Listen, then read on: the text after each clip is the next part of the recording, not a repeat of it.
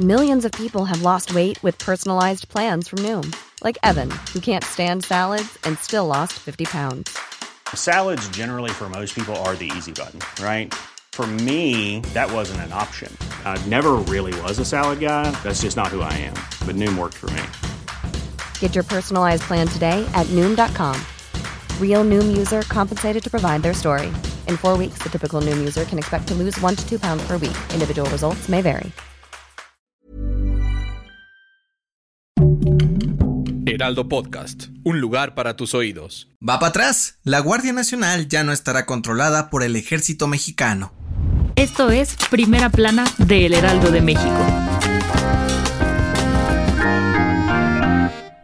Uy, ahora sí se van a armar los catorrazos. Este martes, la Suprema Corte de Justicia de la Nación tomó una decisión que podría hacer que las cosas se pongan color de hormiga en las altas esferas del país, pues los ministros declararon inconstitucional que la Guardia Nacional pase a la Secretaría de la Defensa. Por si no lo recuerdas, en septiembre del 2022, el Senado de la República aprobó una iniciativa para que la Guardia Nacional pasara a estar bajo las órdenes de la Sedena y así mantenerse en las calles del país hasta el 2028. Aunque Morena y el PRI impulsaron esta reforma, otros legisladores metieron impugnaciones para evitar una posible militarización en México, y luego de dos días de intenso debate, los ministros echaron para abajo la propuesta con ocho votos a favor y tres en contra. ¿Qué significa esto? En pocas palabras, la Guardia Nacional seguirá manteniendo su estatus de organismo civil controlado por la Secretaría de Seguridad y Protección Ciudadana y no del Ejército. Ojo, el debate aún está lejos de terminar, y es que aún falta que se discuta cómo y cuándo la Sedena dejará de controlar la Guardia Nacional y otros asuntos como la participación de las Fuerzas Armadas en el Consejo de Seguridad. ¿Qué crees que pase? Gracias por escucharnos. Si te gusta Primera Plana y quieres seguir bien informado, síguenos en Spotify para no perderte de las noticias más importantes. La política mexicana está viviendo momentos tensos alrededor del tema de transparencia en las instituciones del gobierno. Y aunque en los últimos días se ha hablado mucho de la posible desaparición del INAI, este martes AMLO anunció que van a proteger la información del ejército y la marina. ¿Y eso? Pues resulta y resalta que el Presi acusó a Estados Unidos de espiar a su gobierno a través de organismos como el Pentágono y la Administración de Control de Drogas o DEA, quienes filtran información a los medios de comunicación para intentar debilitar a su gobierno. Este anuncio llegó el mismo día en el que el diario estadounidense The New York Times reveló que México es el país donde más se utiliza el programa Pegasus para espiar a periodistas, personas que defienden los derechos humanos y hasta políticos de la oposición, principalmente a través del ejército. Aunque AMLO no dio muchos detalles de cómo van a blindar la información delicada de la Sedena y la Marina, explicó que van a usar todos los medios legales posibles para ya no sufrir de ninguna filtración. ¿Lo lograrán?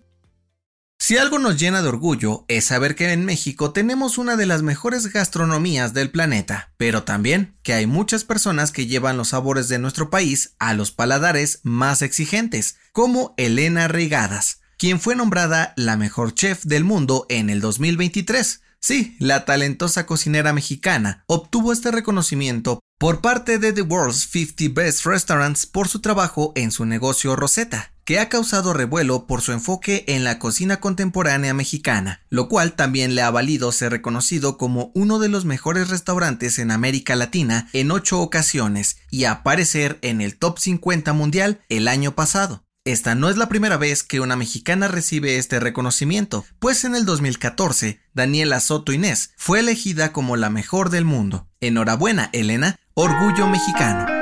En otras noticias, en la mañanera de este martes, la Secretaría de Seguridad y Protección Ciudadana dio a conocer que detuvieron a la exdirectora del penal del Altiplano, María Guadalupe Quintanilla, por el presunto delito de tortura cometido durante su cargo entre el 2011 y 2013. En noticias internacionales, este martes, se desató un fuerte incendio en un hospital de Pekín, en China, que dejó un saldo de 21 personas muertas y 71 más evacuadas de manera segura. Hasta el momento, las autoridades no han informado las causas del incidente. Y en los deportes, el Rey sigue vivo. El Real Madrid venció al Chelsea por un marcador global de 4 por 0 y se instaló en las semifinales de la Champions League por onceava vez en 13 temporadas. Por su parte, el Napoli del Chucky Lozano fue eliminado por el AC Milán. Hoy, el Inter, Benfica, Bayern Múnich y Manchester City pelearán por su boleto a la siguiente ronda. El dato que cambiará tu día.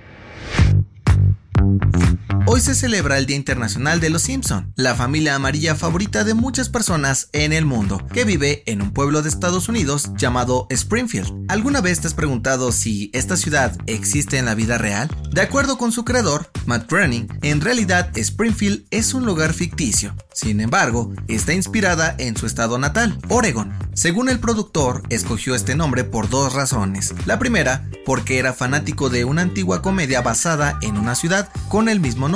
Y la segunda, porque notó que en 35 de las 50 entidades de Estados Unidos hay al menos una localidad llamada Springfield, lo que ayudaría a que más gente se sintiera identificada con las aventuras de la familia Simpson la recomendación. Aunque bien dicen que la belleza es algo subjetivo, siguen habiendo concursos como Miss Universo, donde se corona a la mujer más hermosa del mundo. Pero, ¿qué hay detrás de estas premiaciones? Escucha el nuevo episodio del podcast Preguntas Tontas para Todos, donde Fergay y Noria Ocampo platican con Gaby Prieto, ex Nuestra Belleza Chihuahua, sobre lo bueno y lo malo de estos eventos. Yo soy José Mata y nos escuchamos en la próxima.